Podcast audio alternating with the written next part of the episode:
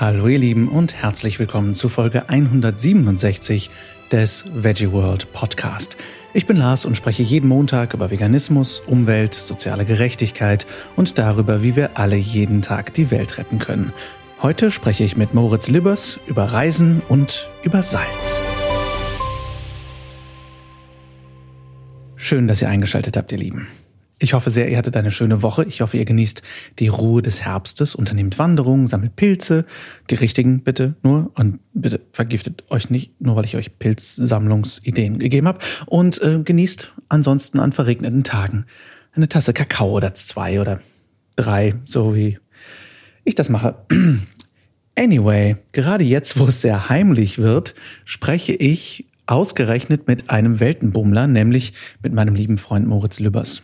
Moritz hat zahlreiche Länder bereist und alles Mögliche an Jobs gemacht, bis er sich schließlich vor sechs Jahren mit einer Salzmanufaktur selbstständig gemacht hat. Was ihn seine Reisen gelehrt haben, was er auf einem Containerschiff in Südamerika und auf einer Knoblauchplantage in Kanada gemacht hat, wie das Schicksal ihn schließlich zu französischem Salz führte, wie er sein Geschäft durch schwierige Zeiten führt und was das alles mit Veganismus zu tun hat, das erfahrt ihr jetzt im Interview.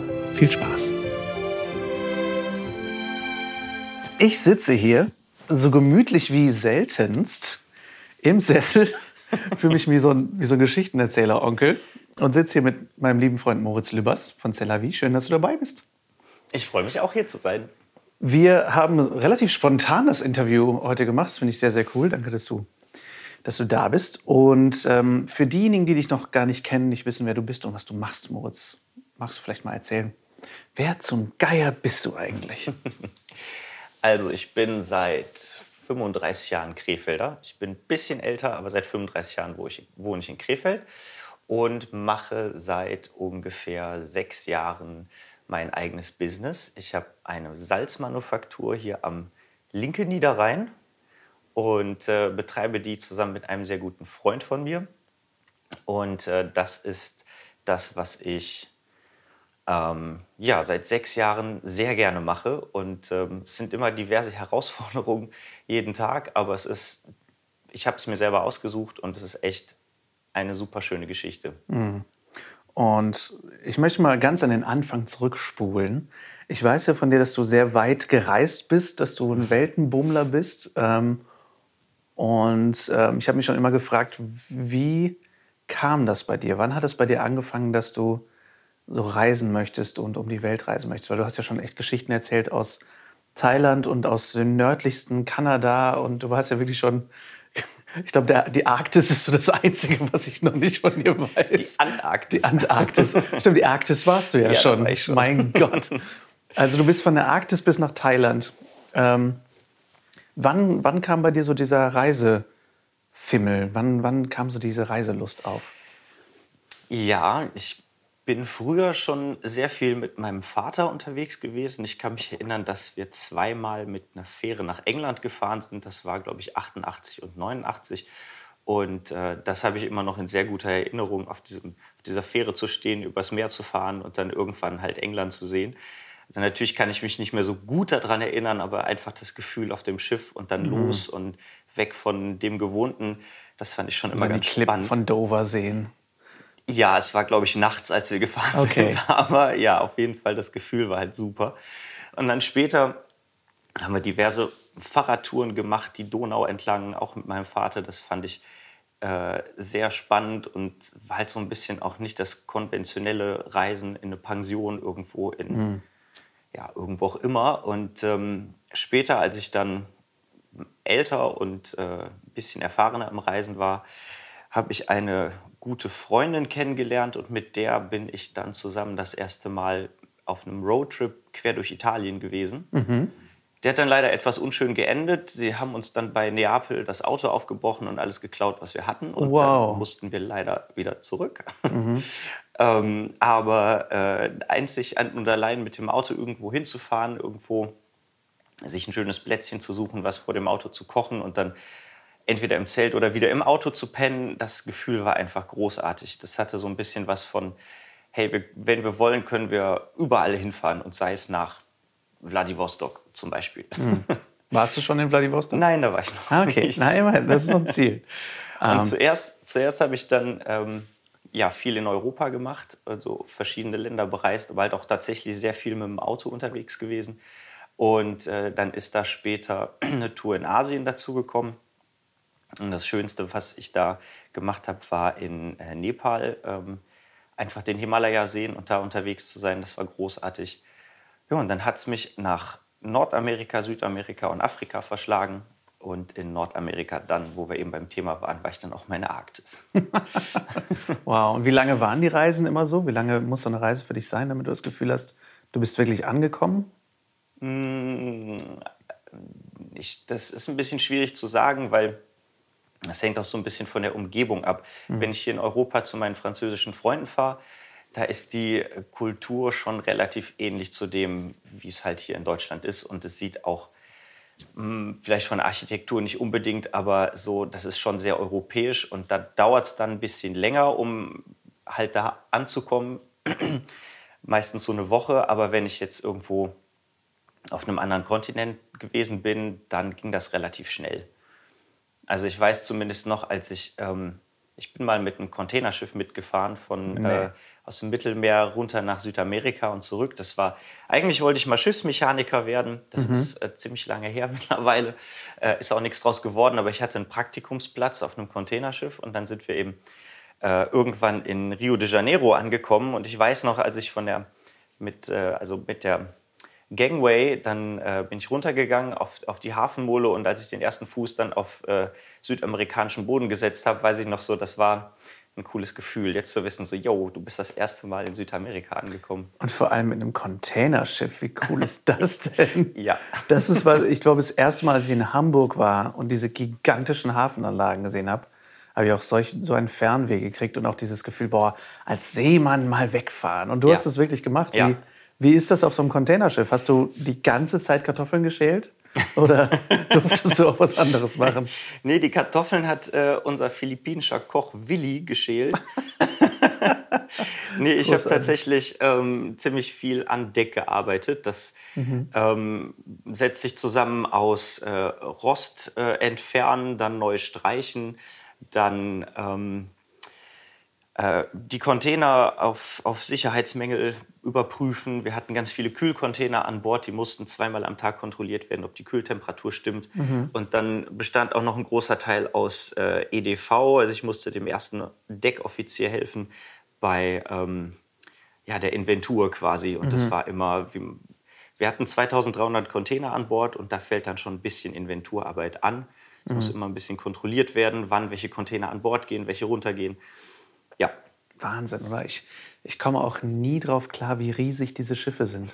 Dass ein Schiff 2300 Container laden kann. Das ist klein. Also das, das war ja, das ist klein. Das war 2005 und äh, die größten Containerschiffe heute haben, glaube ich, 20.000 Container oh, oder noch mehr. Wahnsinn. Das sind Riesendinger. Ähm, und wenn du an, wenn das Schiff fährt, dann merkt man eigentlich nichts vom Seegang, außer mhm. man liegt halt irgendwo vor Anker und dann dreht sich das Schiff halt im Wind und in der Strömung und dann merkt man, dass es schwankt, aber so auf offener See. Das ist ja so ein fetter Pott. Wetter, ja, genau, muss ja. das Wetter schon echt nicht so gut sein, dann, um die Wellen überhaupt erst zu merken. Wie lange ist so eine Fahrt nach Südamerika mit dem Container? Also insgesamt war ich zweieinhalb Monate unterwegs, ähm, mhm. ging, war ungefähr eine Woche im Mittelmeer, da sind wir ein bisschen rumgeschippert und dann ging es quasi von Barcelona direkt rüber nach Rio de Janeiro. Ich meine, das waren fünf oder sechs Tage, so genau kann ich mich mhm. nicht mehr erinnern, aber das weiß ich noch, da war fünf Tage blau über mir, blau unter mir und blau am Horizont. Keine anderen Schiffe, keine Flugzeuge, du hast kein Internet, ähm, keine Handyverbindung, das war komplett abgeschnitten. Aber es war cool, wir haben viel Schach gespielt mit der Crew zusammen okay. und äh, ja, man hat halt so seine Routine jeden Tag und man liest viel. Mhm. Und es ist halt was völlig anderes, was man so im normalen Alltag macht. Deswegen war es zu dem Zeitpunkt war es echt schön. Aber ich habe halt gemerkt, es ist was, da muss man sich sehr für ähm, begeistern und auch langfristig begeistern können, weil Leben auf See heißt, ähm, ja, vielleicht zum Abenteuer zu sagen, aber nein zu Familie und Freunden, weil man ist schon echt lange am Stück weg. Und ähm, mir bedeuten Familie und Freunde echt viel. Und das war dann im Endeffekt so eine Entscheidung zwischen, was möchte ich machen? Möchte ich lieber äh, Leben lang zur See fahren oder äh, Leben lang Freunde und Familie um mich herum haben? Und dann habe ich mich eben für Letzteres entschieden. Mhm. Ja, ich glaube, das ist auch was, was schnell romantisiert wird. Ne? So das genau. Leben auf See, wo man sagt, oh, das Blau vor mir und man ist den ganzen Tag am Strand, was ja auch nicht stimmt. Aber dass man so denkt, okay, das ist ja so romantisch dann auf so einem Schiffchen und so. Aber eigentlich ist das schon noch verdammt einsam.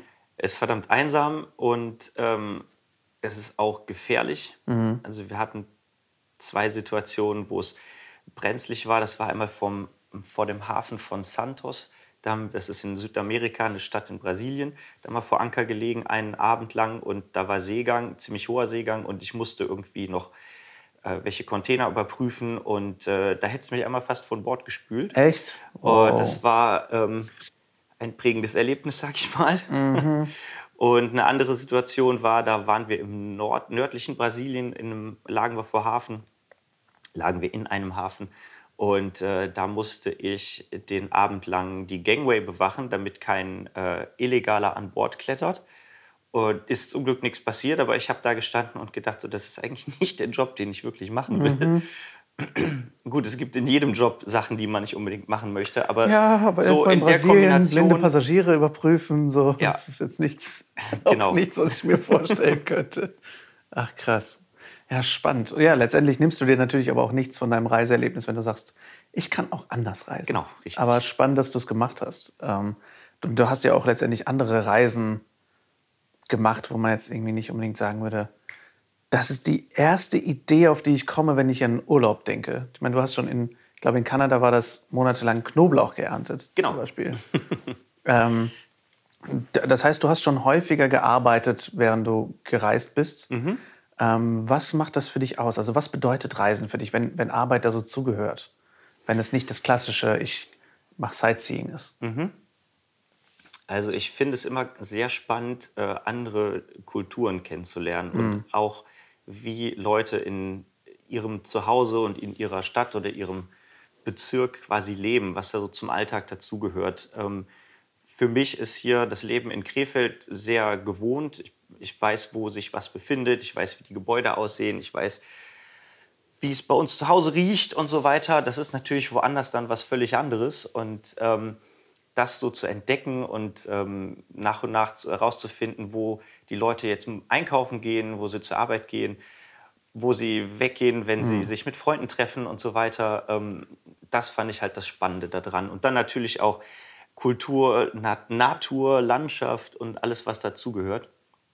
Und ich finde, das kann man, äh, kann ich zumindest am besten herausfinden, wenn ich längere Zeit irgendwo wohne und da auch dann arbeite. Genau, deswegen hat Arbeiten für mich äh, zum einen natürlich dazu gehört, um meine Reisen zu finanzieren mhm. und zum anderen aber auch, um ja, Land und Leute eben kennenzulernen.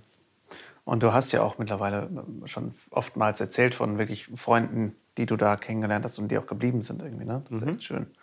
Ich glaube auch, dass es einfach so viel dazu beiträgt, der Natur näher zu kommen und der Kultur näher zu kommen, wo man ist, dass es nicht so dieses Touri-Feeling ist, sondern wirklich auch Menschen da kennenzulernen. Ich finde, ja. das ist auch das beste irgendwie Antirassismus-Training, was man mhm. machen kann, weil dann du siehst, ey, wir sind ja, irgendwie alle gleich. Schon.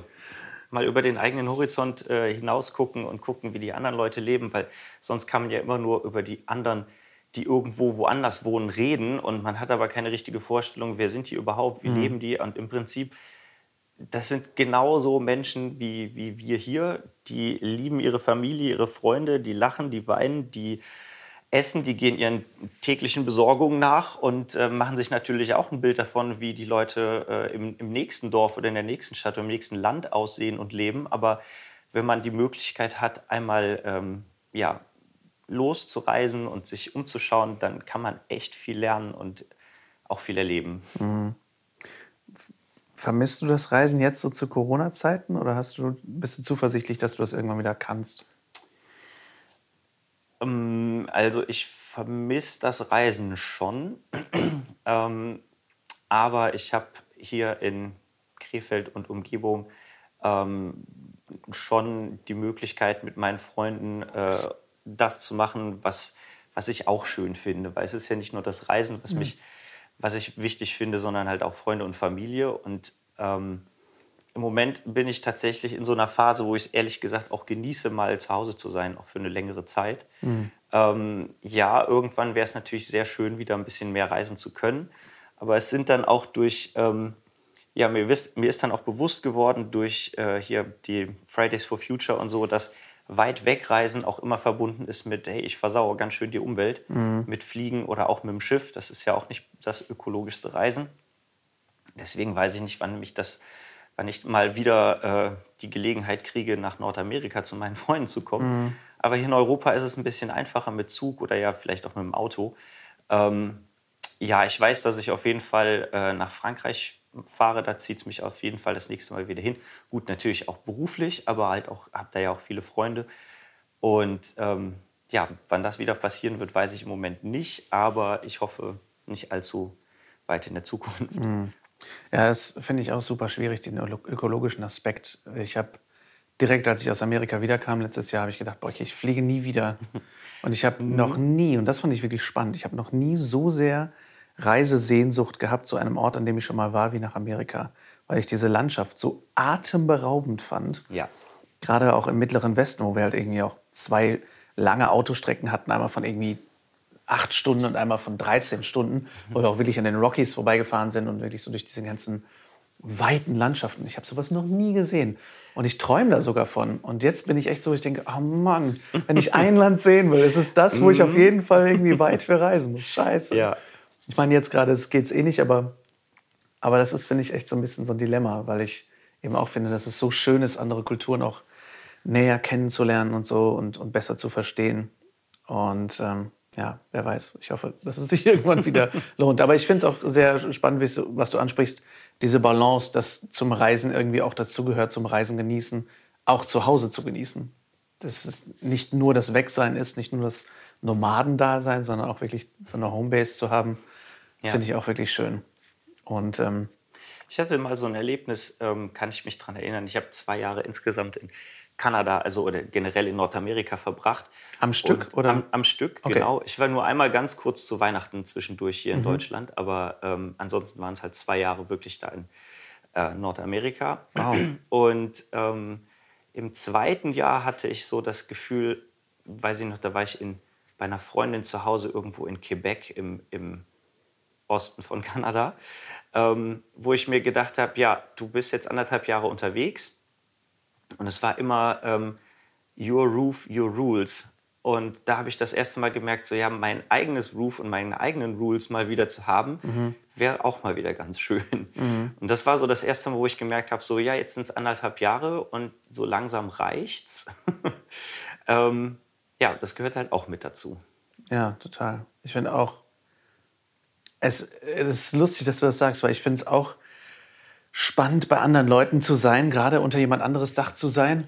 Äh, klar, äh, jetzt gerade auch, aber auch ähm, gerade woanders, wenn es andere Kulturen sind, weil du dann noch gefühlt noch ein anderes Level an Höflichkeit mitbringst. Ja. Und man sich noch mehr bemüht, auf jeden Fall irgendwo keine Spuren zu hinterlassen und auf ja. jeden Fall irgendwie alles äh, so, so, so, ja, so höflich zu sein, wie es geht diese Höflichkeit aber natürlich auch ein gewisses Maß an Energie kostet ja. und man sich zu Hause einfach ein bisschen gehen lassen kann. Genau. Ähm, das ist definitiv auch ein Faktor, über den ich auch zu wenig nachgedacht habe. Aber, aber ja, äh, hast du über das Reisen dann deinen, deinen nächsten Berufswunsch gefunden? Weil letztendlich, wo, was hast du dann letztendlich gemacht, als du nicht Schiffsmechaniker geworden bist? Und du bist, hast eben gesagt, du bist erst vor sechs Jahren, äh, oder ich meine, das ist jetzt auch schon eine ganze Weile, ähm, hast du dein eigenes Business gestartet. Mhm. Aber was hast du dann letztendlich gemacht?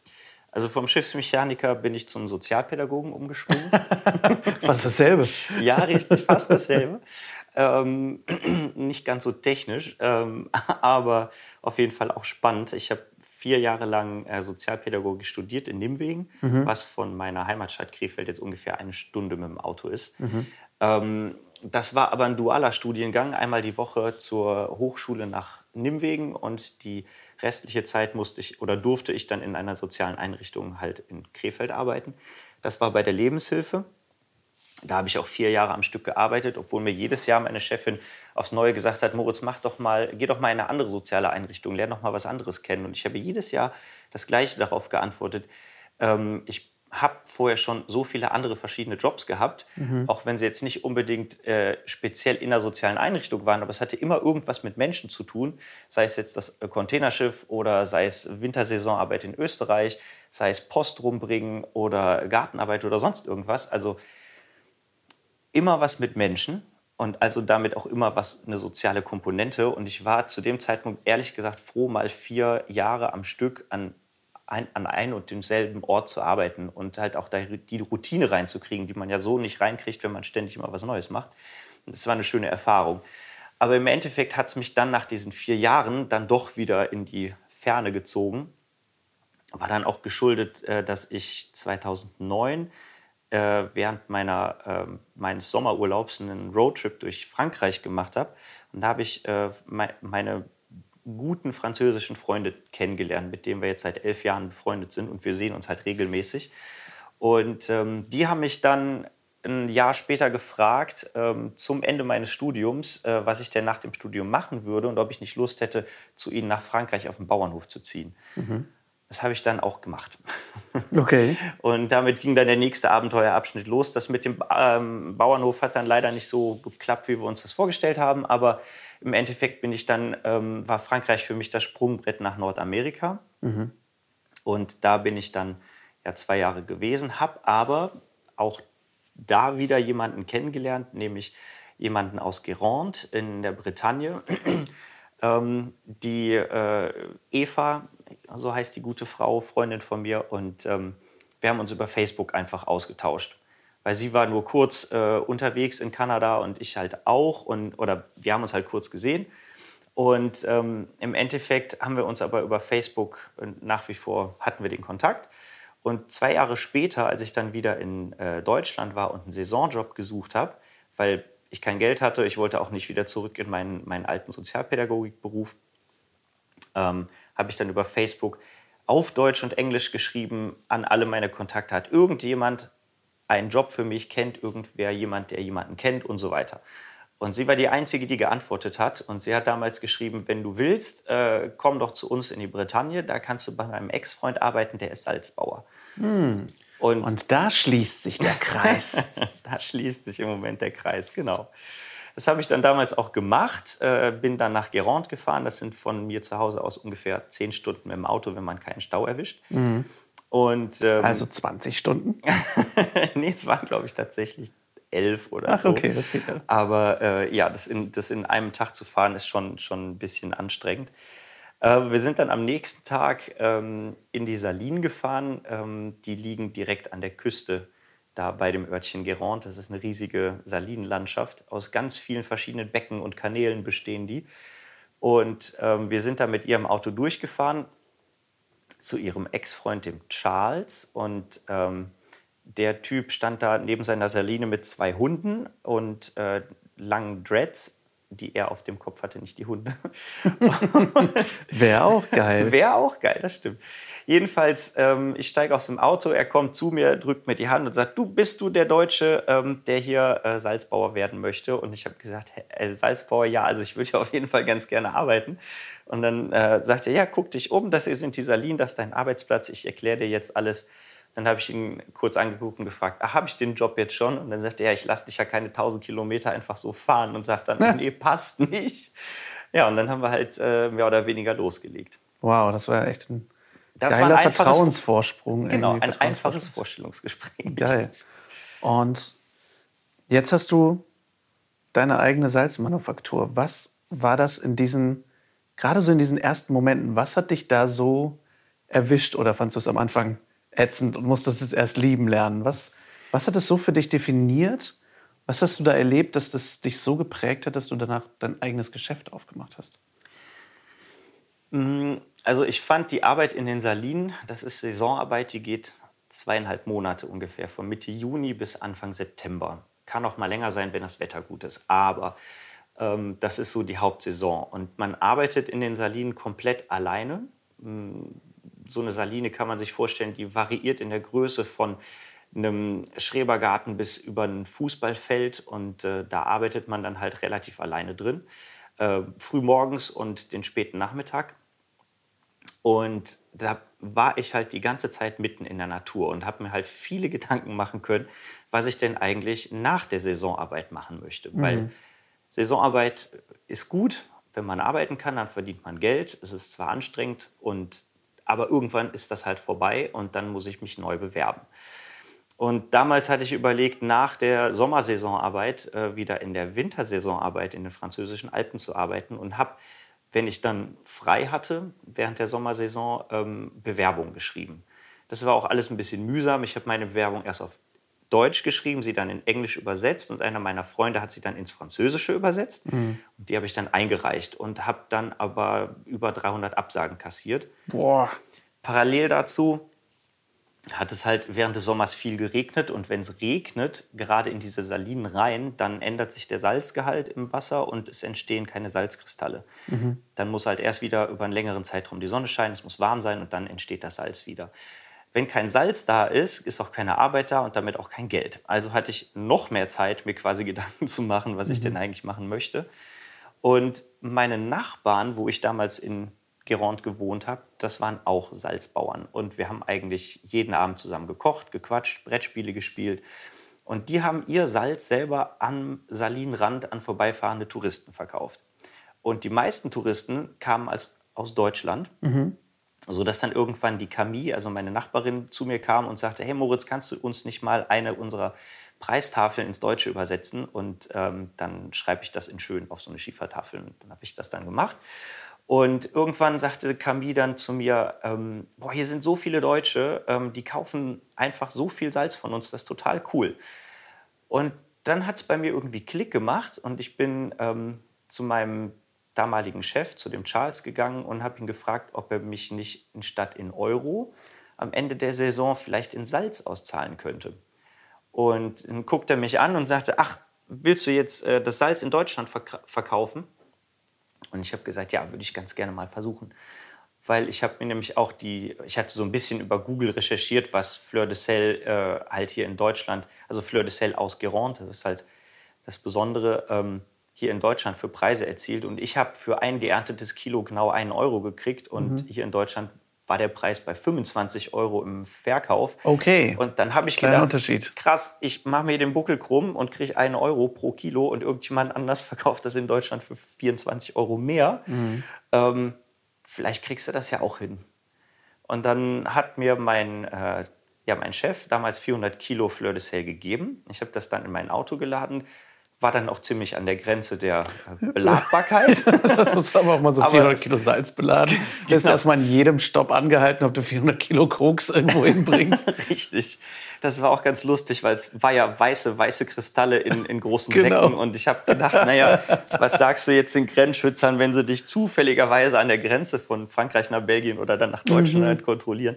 Aber es ist halt noch nie passiert. ähm, aber ich bin dann damit nach Hause gefahren und ähm, habe die bei uns, also Salz erstmal in den, in den Hausflur gestellt. Ich wohne halt auf einem alten Bauernhof, da ist genug Platz für 400 Kilo Salz im Hausflur und habe äh, einen guten Kumpel angerufen, äh, den Marcel, mit dem ich äh, ja, meine Manufaktur auch bis heute noch betreibe und habe ihn gefragt, was er macht. Und er sagte, ja, er hätte gerade seinen, damals war er Nachtportier in einem Hotel hier in Krefeld und er sagte, er würde gerade auf dem Arbeitsamt sitzen und würde sich arbeitslos melden wollen. Mhm. Und dann habe ich gesagt, ja, warte mal, ich bin übrigens aus der, aus der Bretagne wieder da. Komm doch mal morgen zu mir und äh, ich lade dich auf einen Kaffee ein. Und dann sagt er, okay, was hast du denn vor? Ich sage, ja, komm einfach vorbei. Und dann ist er. Ist Zu verrückte Idee, um sie jetzt am Telefon genau. zu sagen. Und dann ähm, hat er, glaube ich, seine Marke oder was er da gezogen hatte, weggeschmissen, ist nach Hause gefahren, kam dann am nächsten Tag vorbei ähm, ich hatte die Salzdecke immer noch im Flur stehen, extra für ihn. Und dann hat er das gesehen, hat angefangen zu lachen, gesagt, ist das dein Ernst? Willst du ernsthaft hier, was willst du denn mit so viel Salz? Ich ja, komm, ich zeig dir mal die Zahlen. Dann habe ich ihm die Zahlen gezeigt, also Einkauf, Verkauf, was man mhm. damit verdienen kann und so weiter. Und weil er ähm, ja halt Kaufmann ist, mhm. hat er äh, während des Kaffeetrinkens sofort gesagt, jo, ich bin dabei. Und seitdem, ähm, das war im Anfang September 2014. Seitdem machen wir das zusammen. Wahnsinn. Was für eine Wahnsinnsentstehungsgeschichte. Durch diese durch diesen Zufall in Anführungszeichen. Ja. Ne? Das ist Hätte hätt ich damals nicht Eva kennengelernt in Nordamerika, mhm. hätte ich zwei Jahre später nicht diesen Aufruf in Deutsch und Englisch in Facebook geschrieben, ja, wäre das alles, weiß ich nicht, was ich heute machen würde. Bestimmt Absolut irgendwas anderes, irre. aber vielleicht wäre ich in Kanada gelandet oder ja. so. Aber jetzt bin Boah, ich. Wie irre, irre, Wahnsinn. Da sieht man auch wieder, was Reisen letztendlich bringt. Ne? Also genau. wo uns unsere Reisen hinbringen. ja. Selbst zu Hause irgendwie uns verändern können. Salzbauern gibt es in Deutschland nicht. Den Wahnsinn. Beruf gibt es einfach nicht. Wir haben Salzsieder oder Salzbergleute, mhm. aber Salzbauern, so wie in Frankreich, nicht. Und warum ist das Fleur de Sel so besonders? Es ist ein seltenes Produkt. Mhm. Es braucht nämlich äh, drei bestimmte natürliche Voraussetzungen, damit es überhaupt entsteht. Es muss sehr warm sein, es muss viel Wind wehen und es muss äh, eine geringe Luftfeuchtigkeit vorhanden sein. Mhm. Und Fleur de Sel entsteht mehr oder weniger überall auf der Welt, wo diese Gegebenheiten da sind. In der Bretagne ungefähr zweieinhalb Monate im Jahr. Je weiter Richtung Süden, desto häufiger oder länger ist der Zeitraum. Aber Fleur de Sel ist einfach ein ganz feines und äh, knuspriges Salz mit einem ganz besonderen Geschmack. Und ähm, weil es eben nur unter diesen bestimmten Bedingungen entsteht, ist es sehr selten und damit halt auch dementsprechend kostbar. Mhm. Und wie kommt es, dass du letztendlich nicht gesagt hast, ach komm, ich habe da jetzt angefangen, aber ähm, wenn es weiter im Süden mehr passiert, gehe ich mal eher Richtung Mittelmeer? Weil ich ähm, in den zweieinhalb Monaten, die ich da in der Bretagne damals gewohnt habe, ähm, ja, Freunde wiedergefunden habe. Halt mhm. meine direkten Nachbarn, mein, mein damaliger Chef, die Eva und dann noch jede Menge andere Leute. Und das war dann wie ein zweites Zuhause und mhm. ist es seitdem auch immer noch. Mhm. Ähm, wenn ich da also hinfahre, dann ist es nicht, ich fahre irgendwo hin äh, zur Saisonarbeit oder ähm, äh, kein Lieferant, von, kein Expedient. Genau, ja. also es ist halt viel mehr, ich freue mich total darauf, meine Freunde wiederzusehen. Ja, die Arbeit ist Teil davon, aber es ist nicht alles. Mhm. Und ähm, ja, weil wir mittlerweile über sechs Jahre unseres Lebens mehr oder weniger teilen, mhm. weiß ich natürlich auch viel über sie, sie wissen viel über mich und dann ja, kann man direkt wieder anknüpfen, wenn man sich wieder sieht. Auch wenn dazwischen immer ein halbes Jahr ungefähr liegt, aber ähm, ja. Ja, voll schön. Ich finde, es ist ein sehr schönes Beispiel dafür, den eigenen Sinn irgendwie mit Arbeit zu ver verknüpfen und wie erfüllend Arbeit auch sein kann. Ne? Auch mhm. wenn es etwas so Unerwartetes oder ich sag mal auch vermeintlich Einfaches ist wie Salz, weil das ist ja nichts, worüber sich die meisten Leute Gedanken machen. Die meisten ja. Leute salzen, haben selbstverständlich Salz im Essen. Wir sehen Salz als absolutes, selbstverständliches Produkt. Genau. Und dass es eben was Besonderes sein kann, was auch erfüllte Arbeit bringen kann, finde ich eben total schön, weil ähm, ich habe auch noch niemanden so viel mit Leidenschaft über Salz reden hören wie dich jemals. Aber ich verstehe es halt auch jetzt. Je mehr du davon erzählst, desto mehr verstehe ich es auch, weil, weil es eben so was Besonderes ist und weil es auch mehr Wertschätzung überhaupt für unsere Lebensmittel bringt. Und natürlich dadurch, dass du ja auch besondere Salze hast, noch in verschiedenen Mischungen, ja. kommt natürlich auch noch mehr dazu. Ähm, und ähm, seitdem machst du das. Du bist Geschäftsführer, du hast deinen einen festen Angestellten mit dem Marcel. Und ihr habt Aushilfen, richtig? Oder wie, wie, wie sieht die Firmenstruktur, sage ich mal, aus? Ja, genau. Also ich als Geschäftsführer, ich bin für alles verantwortlich. Und mein Kollege Marcel, ähm, der ist bei mir angestellt, mhm. aber wir treffen gemeinsam alle Entscheidungen. Mhm. Ähm, dann hatte ich, jetzt durch Corona hat sich das komplett geändert, aber mhm. ich hatte einen Mitarbeiterpool ähm, Aushilfen für Messen und Märkte waren äh, zu Spitzenzeiten 15, was aber nicht bedeutet, dass diese 15 Leute alle jedes Wochenende oder unter der Woche gearbeitet haben, sondern wir haben hauptsächlich Messen und Märkte gemacht, die am Wochenende stattfinden. Also mhm. sind so Schlossmärkte, Kunsthandwerkermärkte, Designmärkte, ähm, hauptsächlich hier in Nordrhein-Westfalen. Und wir hatten halt auch Parallelveranstaltungen. Das heißt, wenn wir mehr als zwei Veranstaltungen hatten, dann brauchte ich halt äh, Frau, Mann, die ähm, ja, meine Produkte, unsere Produkte eben verkauft. Und deswegen hatten wir einen Pool, weil natürlich auch nicht jeder äh, immer kann. Und äh, damit sind wir bis Anfang Corona eigentlich ganz gut gefahren. Hm. Wie hast du damals das, das Geschäft aufgebaut? Ich meine, du kamst aus der Sommersaison wieder, du mhm. hattest nicht mehr Geld, weil du dich in Salz hast auszahlen lassen. Ja. Wie, wie hast du dieses Business gestartet? Also wie, was auch immer du davon teilen möchtest, natürlich äh, ja. Aber ich finde es halt super spannend, weil wir haben ja damals unseren Wunderwagen auch mit letztendlich einem Appel und einem Ei gegründet. Ähm, wie, wie ging das? Wie hat das funktioniert? Wie hast du das auf die Beine gestellt? Ja, ich weiß auf jeden Fall noch, dass ich mich zuerst um einen Reisegewerbeschein gekümmert habe.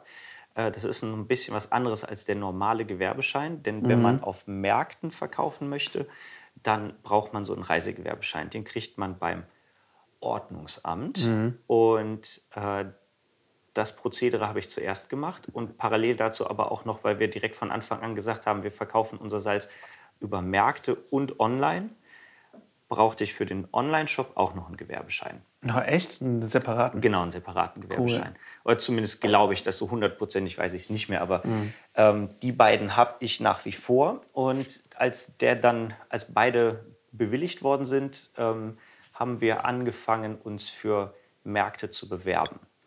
Ähm, und das finde ich ganz spannend, weil äh, daran kann man auch sehen oder konnte ich dann auch sehen, wie der Bekanntheitsgrad halt steigt. Ich, am Anfang, also 2014 und 2015, haben wir uns immer noch bei Veranstaltern gemeldet und gesagt, hey, dürfen wir bei euch auf dem Markt ausstellen? Und dann war immer, ja, was verkauft ihr denn? Und passt das ins Sortiment und so? Und da muss natürlich darauf geachtet werden, das ist vollkommen klar. Aber da haben wir hohe Anstrengungen gemacht. Und ähm, irgendwann ist das dann äh, äh, gekippt und dann haben uns Veranstalter angerufen und haben gesagt, hey, ihr habt so äh, spannende Sachen, wollt ihr nicht bei uns auf den Markt kommen? Und, ähm, aber wir haben, unser allererster Markt war der französische Gourmetmarkt in Erkelenz, hier im, am Niederrhein Richtung Aachen. Und da weiß ich noch, da sind wir mit einem Pavillon, einem dunklen Pavillon von Aldi hin, mit Klapptischen und äh, zwei Tischdecken ohne Beleuchtung. Ähm, hm. Und das Witzige war, der Markt ging äh, Freitag, Samstag, Sonntag und am Freitag und am Samstag bis 23 Uhr. Und es war Ende, war Ende Oktober. Markt der genau. Welt. Wir hatten keinen Strom gebucht, nichts. Wir hatten von davon halt Super. nur irgendwie keine Ahnung. Und dann hat uns aber der Veranstalter netterweise direkt von Anfang an darauf hingewiesen, Jungs, es wird nachher duster. Habt ihr irgendwas dabei? Und wir so, äh, nee. Ich hatte eine ja, dann, Taschenlampe. Ja, genau, eine Taschenlampe, eine Handytaschenlampe.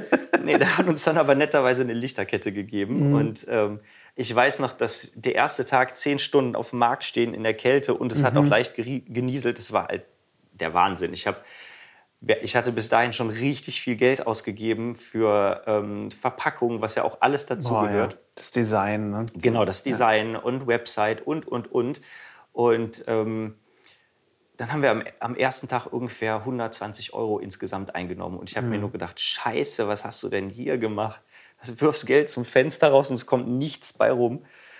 Äh, äh, Samstag war dann besser, da hatten wir dann, glaube ich, insgesamt 250 Euro in der Kasse und dann habe ich mir irgendwann gedacht, na guck mal, jetzt hast du zumindest Spritgeld und Standgebühr raus für den Markt. Und hiernach geht dann irgendwann das, das Einnehmen, also das Geldverdienen los. Und dann am Sonntag war gutes Wetter und dann haben wir einfach mal am ersten Tag so knapp 1000 Euro gemacht. Mhm. Und ich weiß noch, was das für ein geiles Gefühl war, nicht das ganze Geld, sondern einfach zu merken, so hey, das, was du dir vorgestellt hast und äh, wofür du jetzt schon länger hart gearbeitet hast, das trägt echt Früchte. Die Leute finden das toll, die finden die Geschichte toll. Und das war einfach super. Und wir saßen abends im Auto nach, nach Marktabbau, völlig K.O. vom langen Wochenende. Und Marcel sitzt neben mir und zählt das Portemonnaie und äh, wird immer euphorischer. Und ich so, erzähl doch mal, was haben wir denn gemacht? Und dann haben wir uns halt die ganze Rückfahrt von Erkelenz so gefreut. Und das war einfach super cool. Also mhm. ja, das war to ein tolles Erlebnis. Ja, das ist, ein, das ist ein irrer Start. Ich weiß auch noch, dass diese Arbeit auf Märkten bei schlechtem Wetter zehn Stunden, zwölf Stunden ja. stehen und mit, das mit dem Wissen abzubauen, im Bestfall yes. im schlechten Wetter, ähm, das ist eine ganz eigene Arbeit, finde ich. Das erfordert eine ganz ja. eigene Disziplin.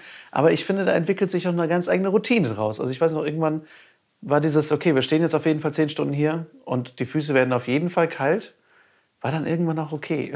so, aber, aber das finde ich halt cool, weil es ist keine glamouröse Arbeit. Das ist nicht Richtig. so, für du einen Lorbeeren kriegst oder wo die Leute sagen, oh, ich werde Instagram-famous, sondern ja. du stehst halt da und verkaufst ein Produkt. Aber wenn du da wirklich dran glaubst und halt weißt, es ist was Gutes, dass du da trotzdem erfolgreich mit sein kannst, das finde ja. ich halt irgendwie total schön. Und ähm, und ja, jetzt sechs Jahre später fragen euch die Leute an. Und ähm, klar, das hat sich wahrscheinlich durch Corona jetzt irgendwie verändert. Wie hat sich deine Wie hat sich deine, ja, dein Leben und deine Arbeit durch, durch Corona verändert? Denn ihr seid natürlich ein sehr marktbasiertes Business. Ja. Ähm, also die, ich sag mal, ich erkläre kurz vorher noch was anderes. Wir haben hm. drei Säulen, auf denen unser Geschäft quasi aufbaut. Das ist einmal der Online-Shop, der hat aber nur einen ganz kleinen Anteil an unserem Umsatz. Mhm. Dann das Marktgeschäft, also der Direktverkauf. Ähm, und wir verkaufen an Wiederverkäufer, also Geschäfte, Feinkostläden, Weinhandlungen und so weiter. Angefangen haben wir mit äh, Märkten und dem Onlinehandel und haben uns dann über die Jahre durch anstrengende und langfristige Kundenakquise über Messen und Telefonanrufe und äh, zum Geschäft fahren und unsere Produkte vorstellen, haben wir uns halt einen Pool von Läden angeeignet, die halt jetzt deutschlandweit unsere Produkte verkaufen. Ähm, so wahnsinnig viele sind es nicht, aber äh, das hat uns über die Corona-Zeit gerettet, weil als Corona losging und wir das Marktgeschäft verloren haben, sind mal eben fast 50 Prozent unserer Einnahmen komplett weg gewesen. Ähm, und wären nicht dann ganz langsam, aber stetig die Geschäftskundenbestellungen reingekommen, dann hätte ich wahrscheinlich zuerst ähm, meinen Mitarbeiter entlassen müssen und äh, ja, weiß nicht, was dann aus mir geworden wäre. Aber ähm, das hat uns wirklich über Wasser gehalten, sodass wir ein halbes Jahr, jetzt hatten wir vor zwei Wochen, gingen die ersten Märkte wieder los, die auch zum Glück äh, gut waren, obwohl das Wetter nicht so berauschend war. Aber ich glaube, die Leute sind einfach froh, wieder rauszukommen und mhm. was zu erleben. Jedenfalls hatten wir ein halbes Jahr dieses Jahr Pause. Und das war natürlich erstmal eine krasse Umstellung. Wir haben dann auch überlegt, okay, was machen wir denn jetzt? Und wir haben die Zeit genutzt, am Anfang unser Lager aufzuräumen, umzubauen und dann das zu machen, was wir uns seit Jahren vorgenommen haben, nämlich einfach Ware auf Vorrat zu produzieren. Mhm. Und ähm, da haben wir uns ein bisschen verkalkuliert. Es hat wesentlich länger gedauert, als wir gedacht haben. Wir sind auch jetzt immer noch nicht fertig, aber wir haben das meiste jedenfalls geschafft. Und, ähm, Aber es ist ja cool, dass ihr es trotzdem anfangen konntet. Ja, genau. Ja. Und wir haben die Zeit dann genutzt, wo wir nicht auf Märkte konnten, um weiter Kundenakquise zu machen. Mhm. Also wir haben rumtelefoniert, wir haben, äh, weil man am Anfang ja auch nicht raus konnte groß, haben halt rumtelefoniert, Produktproben rausgeschickt und dadurch dann noch ein paar mehr Geschäfte akquirieren können. Und ähm, was ich dann auch noch gemerkt habe, nach äh, fünfeinhalb Jahren damals äh, quasi jedes Wochenende auf einem Markt zu stehen, mhm. äh, selbst und ständig, also fünf Tage in der Woche äh, mhm. Produkte produzieren und sich um alles Mögliche kümmern und dann am Wochenende zwei Tage lang verkaufen und dann hat man keinen freien Tag. Ähm, bis auf den Monat Januar, da hatte ich immer frei, weil da gibt es mhm. keine Messen und Märkte. Aber ansonsten waren das halt elf Monate quasi durcharbeiten. Und dann habe ich Anfang der Corona-Zeit gemerkt, hey, du hast jetzt mal wieder Zeit für dich, du kannst dich um andere Sachen kümmern, die du die letzten fünfeinhalb Jahre so ein bisschen vernachlässigt hast, wie eigene Hobbys oder mal ein bisschen Gartenarbeit. Und das war dann auch schon mal der positive Effekt. Freizeit. Freizeit, mhm. genau. Und ja. das hat mir auch beigebracht, dass ich, ähm, auch wenn ich fünfeinhalb Jahre durchgeackert habe, und ich mache das ja jetzt immer noch genauso, aber es ist auch ganz wichtig, darauf zu achten, ähm, für sich selber nochmal Zeit einzuplanen und mhm. äh, ja, auf seine Hobbys wieder mehr einzugehen, die man lange Zeit irgendwie vernachlässigt hat. Ja, ja diese Auszeiten zu nehmen ne, und genau. zu sagen, diese Balance zu haben. Ich meine, du bist ja auch dafür verantwortlich, dass ich jetzt angefangen habe zu bouldern, weil du mir damit sehr zuverlässig in den Ohren gehangen hast. Wie geil das ist. Und ich dachte so, nein, das ist gar nicht, ich will nicht, ich habe Höhenangst. Und jetzt bin ich da auch so besessen von, von diesem geilen. Aber das ist letztendlich dann auch durch Bouldern entstanden. Ist, äh, durch, durch Bouldern, durch Corona entstanden. Genau, richtig. Also kurz vor äh, dem Lockdown im März mhm. ähm, bin ich mit einer Freundin, die mir vom Bouldern vorgeschwärmt hat, äh, bin ich mitgegangen und die hat gesagt, hier guck dir das doch mal an. Und dann waren wir klettern. Und äh, das hat mich direkt angefixt. Dann war ich ein paar Mal, dann kam der Lockdown und es ging nichts mehr. Und mhm. äh, dann, als man wieder raus durfte, habe ich weitergemacht und ähm, hatte halt auch die Zeit, weil wir halt auch keine Veranstaltungen hatten. Und wenn wir dann äh, unser Tagwerk, sage ich mal, beendet hatten, dann konnte ich halt abends auch immer noch raus und was machen. Und das fand ich total cool. Ja, und dann ja, sind wir irgendwann mal bouldern gewesen. Ja, voll gut. Ja, ich, ich, aber ich finde, es ist so wichtig, was du sagst, diese Auszeit und diesen, diesen Ausgleich. Ja. Ich meine, wir haben ja auch dieses Jahr wieder zusammen angefangen, wieder Rollenspiel zu spielen, so regelmäßig yes. wie noch nie, ähm, was großartig ist. Ähm, ja, aber dieses wirklich auch was zu machen. Ich finde das als Selbstständiger, finde ich, kommt immer so diese Existenzangst so durch, mhm. die sagt, aber wenn ich jetzt nicht arbeite, was ist dann, wenn ich... Äh, und ja. es ist ja immer was zu tun und die To-Do-Liste hört nie auf. Und auch immer, also dieser, ich sag mal, dieses Hamsterrad, was sich ja unter einem so ein bisschen gefühlt weiterdreht, da zu realisieren, dass du das trotzdem ein Stückchen weit anhalten kannst und sagen kannst, egal was ist, egal was morgen ist, es wird eh immer Arbeit sein, also kann ich mir jetzt auch zwei, drei Stündchen nehmen ja. für mich sein. Das finde ich, glaube ich, echt wichtig. Also ich finde, selbstständig bedeutet ja sowieso äh, eigenverantwortlich zu arbeiten und ähm, es bedeutet ne, auch zu sich jedes Mal deutlich zu machen, wenn du es nicht machst, es macht halt einfach niemand anders. Mhm. Ähm, und es bedeutet aber auch gleichzeitig äh, auf sich selber aufzupassen und zu sagen, so jetzt nehme ich mir einfach äh, die Zeit, wenn man die Möglichkeit natürlich hat. Aber es ist ja wichtig, darauf zu achten. Mhm. Ja, Eigenverantwortung ist das Wort. Ja, genau. Das daraus sticht. Ähm, und ähm, was ich jetzt sehr spannend finde, weil die Entwicklung bei dir noch nicht super lange ist, du bist jetzt seit Anfang letzten Jahres vegan, glaube ich, ne? Genau, seit Ende Februar. Seit Ende ich, Februar 2019. 2019. Ja. Ähm, davor hast du schon lange Jahre, glaube ich, vegetarisch gelebt. Mhm. Wie kam für dich da diese Umstellung und, und auch da, wie hat beeinflusst das letztendlich jetzt dein, dein Geschäft? Ähm, 2019 im Februar hat mich deine liebe Frau Nicole ähm, zu einer Filmvorführung eingeladen. Und äh, die äh, Truppe damals hat Dominion, war das, glaube ich, gezeigt. Und ähm, irgendwo im, während des Films ich, äh, ist mir bewusst geworden, dass ähm, das, was ich da sehe, dieses ganze Leid und dieser ganze Wahnsinn und die Zerstörung von fühlenden Lebewesen, äh, nur weil es schmeckt oder auch aus Profitgier oder aus den ganzen anderen Gründen, ähm, dass ich da gar nicht äh, mitmachen muss, wenn ich halt einfach sage, so, hey, ich kaufe keine Milch, keinen Käse, keine, kein Joghurt, kein gar nichts mehr, weil es gibt einfach die großartigen Alternativen und ich muss nicht Teil von diesem Wahnsinnsprozess äh, sein, der jeden Tag auf unserem Planeten stattfindet, wo so viele Lebewesen leiden. Äh, ich musste allerdings, und das finde ich nach wie vor irgendwie doof, ich musste erst diesen Film sehen mit den schreienden äh, Zicklein, ähm, bis ich realisiert habe, hey, äh, auch wenn Feta lecker ist, aber du musst den Feta nicht essen. Mhm. Es gibt auch geile vegane Variante. Und das ärgert mich immer noch so ein bisschen. Aber ich bin trotzdem froh darüber, dass ich ja vor anderthalb Jahren jetzt den, den Dreh für mich rausgekriegt habe. Mhm. Und im Zuge dessen ist mir halt auch bewusst geworden, hey, wir haben drei nicht vegane Produkte im Sortiment. Ähm, und ähm, ich möchte halt äh, sehr daran arbeiten, dass wir unser Sortiment komplett vegan umstellen. Komplett, fast komplett plastikfrei haben wir schon hingekriegt. Also sollte das mit dem Veganen auch funktionieren. Mhm. Und dann habe ich meinem Kollegen Marcel, der damals noch Allesesser war, ne, auch empfohlen, äh, mal Dominion zu gucken. Das hat er nicht gemacht. Er hat sich dann irgendwann Game Changers angeguckt. Und Marcel ist so ein absoluter Doku-Freak. Und mhm. ähm, ich hatte mir gedacht, naja, vielleicht eine dieser Dokus bringen vielleicht was. Dann hat sich Game Changers angeguckt und ist von heute auf morgen vegan geworden. Von heute auf morgen, wow. Von heute auf morgen, ja, fand ich total krass. Hätte ich im Leben nicht, nicht gerechnet, äh, damit gerechnet. Und ähm, dann war er halt auch auf der Schiene, okay, komm, wir ändern unsere drei Produkte, die wir noch nicht in vegan haben, um. Mhm wie sich herausgestellt hat, ist es ein langwieriger Prozess, weil wir wollen natürlich auch äh, die Qualität und den Geschmack vor allen Dingen der Produkte beibehalten, weil es sind, handelt sich dabei um gut verkaufende Produkte. Was ist das? Weil die Sachen, also genau. wir haben jetzt nur über Salz geredet, aber ja.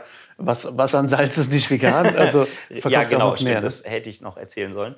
Wir, haben, wir verkaufen nicht nur das reine Salz, sondern auch Produkte, die mit Salz verfeinert sind. Und mhm. dazu zählen äh, Karamellbonbons mit Fleur de Sel, eine Karamellcreme und unter anderem auch eine Erdnuss-Nougat-Creme und die enthalten halt alle Milchprodukte. Wir haben noch ganz viele andere Sachen, wo Salz mit Verfeinerung drin ist, aber das sind die drei, die nicht vegan sind. Und ähm, da sind wir dran, äh, dass wir das Rezept so abändern, dass es vegan ist und halt auch so zu, ich sag mal, 99 Prozent so schmeckt wie die nicht vegane Variante weil wir davon viel verkaufen. Die Leute kaufen das immer wieder, weil es ihnen eben schmeckt. Wenn ich die einfach so aus dem Sortiment rausnehme, dann ist aufgrund auch der jetzigen wirtschaftlichen Situation ist es sehr schwierig für, für uns. Mhm. Aber wir arbeiten dran, ähm, dass wir das in vegan hinkriegen. Mhm. Ja, sehr cool. Ich finde das halt wichtig, weil es eben, es ist nicht so einfach, dass du einfach alles sofort ändern kannst, aber dass ihr halt dran arbeitet und dass ja. ihr diesen Prozess macht, finde ich halt total bewundernswert. Und, und nicht viele sind auch in der Situation, dass sie das können. Dadurch, dass, dass es deine Firma ist, hast du halt auch einfach coolerweise die Möglichkeit, das einfach nachhaltig umzuändern. Ja. Also wir haben auch zu dem Thema noch mal was. Wir haben auch diverse Anfragen gekriegt, weil äh, besonderes Salz wird ja, äh, ja, es ist Feinkost. Und ähm, verschiedene andere Manufakturen arbeiten dann halt auch mit hochwertigen Produkten, unter anderem natürlich auch Metzgereien. In Wurst ist ja auch Salz drin. Ähm, in, in Käsereien, also in Molkereien, da wird ja auch Käse hergestellt mit Salzkristallen. Und wir haben unter anderem auch schon mal Anfragen bekommen, auch von größeren Unternehmen, wo der äh, ja, wo der Umsatz halt eine entscheidende Rolle gespielt hätte. Aber ich habe dann jedes Mal gesagt, tut mir leid, äh, suchen Sie sich jemand anderen. Ich will damit kein Geld verdienen. Mhm. Dass ihr mein, also in Anführungsstrichen mein Salz in Tierqualprodukte äh, mhm. einarbeitet und äh, nee, das ist halt so ein No-Go. Genau. Ich finde, das ist einer der schwierigsten Schritte als Selbstständiger. Wenn du weißt, du bist auf dieses Geld eigentlich angewiesen. Und das ist, gerade wenn es jetzt irgendwie größere Kunden wären, dass du das ablehnen musst. Aber auf der anderen Seite, finde ich, gibt das auch eine enorme Stärke innerlich zu sagen, okay, ich kann wirklich hinter etwas stehen. Das finde ich irgendwie total schön. Ich hatte das jetzt schon bei mehreren ähm, Werbecastings für große Firmen und ähm, wo ich auch gesagt habe, sorry Leute, aber ich ich werde nicht für diese Supermarktkette für ihr Grillsortiment Werbung machen oder, mhm. äh, oder auch für irgendwas, wo dann unter anderem in der Werbung Milch vorkommt. Ja. So, ne? Wo man einfach sagen muss, okay, es wäre ein, es wäre ein fünfstelliger Bereich, den ich wahrscheinlich mit zwei Tagen Arbeit verdienen würde. Aber es geht nicht. Ja, geht nicht, geht aber nicht. Also, weil danach musst du die ganze Zeit damit leben. Genau. So, ne? Und letztendlich machst du dich gewissermaßen auch irgendwo unauthentisch. Aber ähm, ich finde es besonders irgendwie für sich selbst total wichtig. Aber sehr cool, dass dass er das so macht. Und ähm, du hast angefangen einfach nur, nur in Anführungszeichen mit dem reinen Fleur. Genau. Ähm, und nur mal jetzt für uns zur, zur Info, ich kenne ja viele deiner Produkte, aber was, was verkauft ihr denn alles? Weil du jetzt sagst, irgendwie auch eine Erdnusscreme und auch Karamellbonbons und so. Ähm, ich weiß ja auch von einem vielgerühmten Likör oder zwei Likören sogar. Also wie, was, was habt ihr letztendlich alles in eurer Produktsammlung drin mittlerweile? Also wir verkaufen das Fleur de Sel in Rohform, mhm. in verschiedenen Verpackungseinheiten. Das sind dann unterschiedliche Gebindegrößen, 500 Gramm, 250 Gramm und so weiter.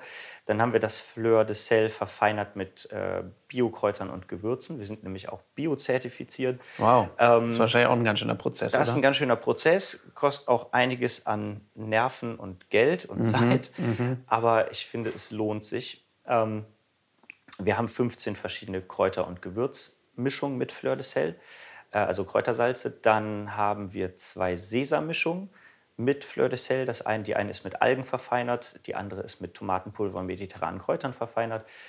Ähm, dann haben wir geräuchertes Salz, was das unter anderem so gut. Danke. was unter anderem auch in der vegetarischen bzw. veganen Küche äh, super Anwendung finden kann, mm. weil der mhm. Geschmack ist einfach sehr deftig und wenn man ähm, ja, ein deftiges Aroma haben möchte im Rührtofu, im veganen Flammkuchen oder der veganen Kisch, dann ist das genau das Richtige dafür. Ja. Du hast mir auch mal erklärt, wie das gemacht wird, weil ich das spannend fand. Ich habe mich immer gefragt, Rauchsalz, wie wird das gemacht? Ich kenne ja mittlerweile auch irgendwie sowas wie Liquid Smoke und so. Das mhm. sind ja auch einfach Aromen, die hinzugefügt werden. Aber deins ist wirklich ein geräuchertes genau. Salz. Ja, das räuchern wir zusammen mit einer Manufaktur in Halle an der Saale. Und derjenige, der das da für uns macht, der hat große Räucheröfen und benutzt äh, Buchenholz. Und man legt das Salz quasi in, ähm, auf so feinmaschiges Netz. Das kommt dann in den, in den Räucherofen. Auf mehreren Lagen kann man sich vorstellen wie ein riesiger Ofen mit ganz vielen Backblechen drin. Und äh, dann wird in der einen Kammer das äh, Holz angezündet und der Rauch wird dann rübergeleitet in die Kammer, wo das Salz drin lagert. Und ähm, wir machen insgesamt 120 Stunden den Räuchervorgang beziehungsweise er macht das ja für uns, mhm. aber ähm, das sind dann zehn Räuchervorgänge a zwölf Stunden. Also das wow. ist schon nicht mal eben so gemacht. Ähm, und es ist immer ein ganz besonderer Duft in unserer Manufaktur, wenn wir das Salz aus den Säcken, die wir dann von Halle bekommen, mhm. dann umfüllen. Dann kriegst du erstmal das ganze Lager nach Lagerfeuer. Genau. Großartig. Ja. Fantastisch. Ja. Genau. Und dann haben wir noch äh, drei verschiedene Cremes. Wir haben neben den beiden schon erwähnten, der Karamell und der Erdnuss-Nougat-Creme, haben wir noch eine Schokocreme, die vegan ist. Mhm. Alle Produkte, die wir haben, sind ohne Palmöl. Und ähm, ja, die Schokocreme ist echt lecker. Mhm. Dann haben wir noch zwei Sorten Bonbons, einmal die Karamellbonbons und einmal Lakritzbonbons. Die Lakritzbonbons sind natürlich auch vegan. Und wir haben zwei Sorten Likör, einen Karamell und einen Lakritzlikör. Den stellen wir zusammen her mit der alten Kornbrennerei Schmidtmann in Düsseldorf. Und äh, da sind wir auch besonders stolz drauf, weil das ein sehr runder Geschmack und ein sehr schönes Produkt geworden ist. Mhm. Und auch der Karamelllikör ist komplett vegan. Das habt ihr auch umgestellt, glaube ich, oder? War der, der, der war von Anfang, Anfang an vegan. Wow, okay. Der Brennmeister Klar. von der Brennerei, äh, der hat tatsächlich eine ganz tolle Idee gehabt, mhm. ähm, wie er den Likör halt so hinbekommt, wie er ist. Und in der veganen Variante. Und das ist echt großartig. Wahnsinn. Ja, sehr geil. Es gibt hier bei uns in Krefeld ein tolles Restaurant. Die haben schon mal mit unserem Likör einen feinen hm. Tiramisu gemacht. Wer könnte das sein? ähm, ja, Hat was mit fetter Beete zu tun. Hm. Was ein Beete-Tiramisu? ähm, was, was sind so deine Zukunftspläne? Ich meine, wir können relativ wenig planen durch Corona, aber ja. ähm, wie, wie ist so deine Strategie in Zukunft damit umzugehen?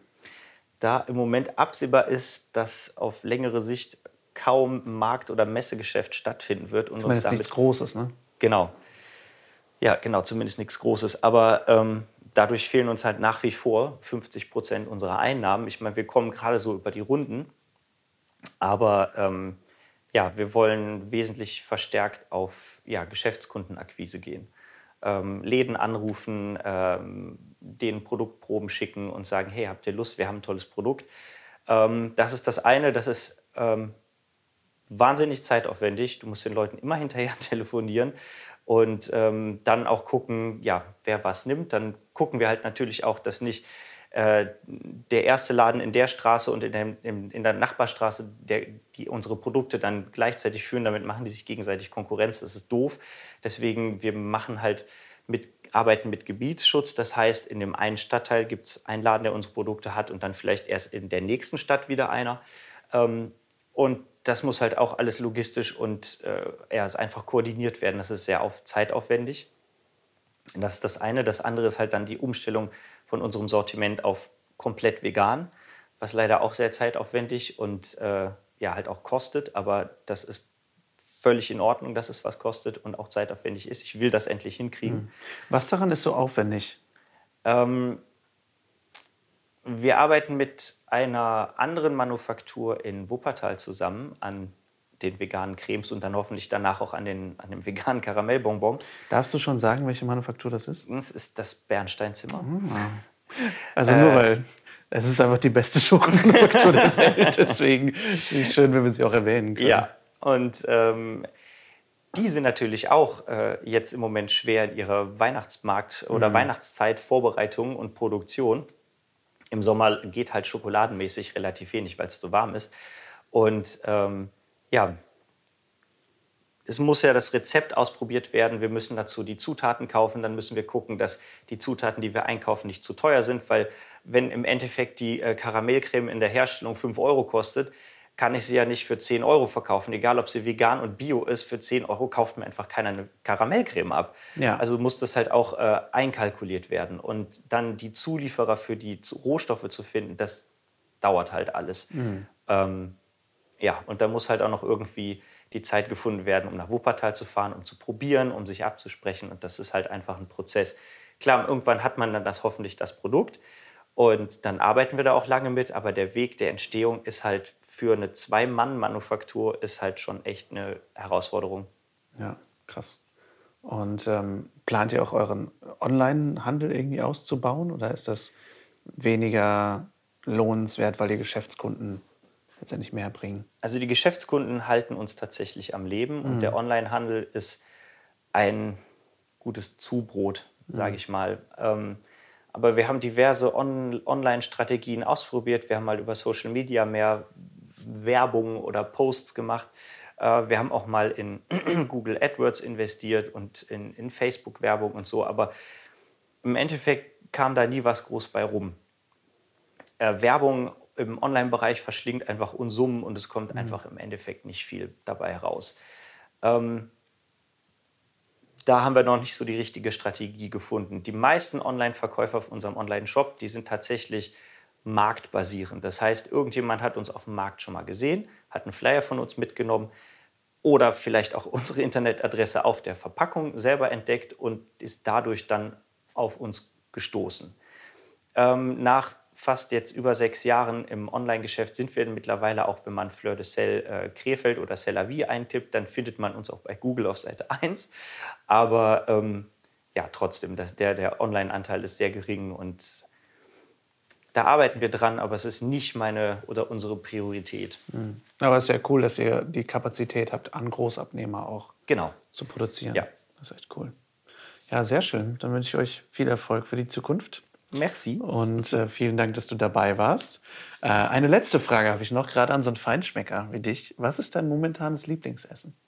Mein Lieblingsessen mhm. oder mein Lieblingssalz? Beides. Beides. Beides.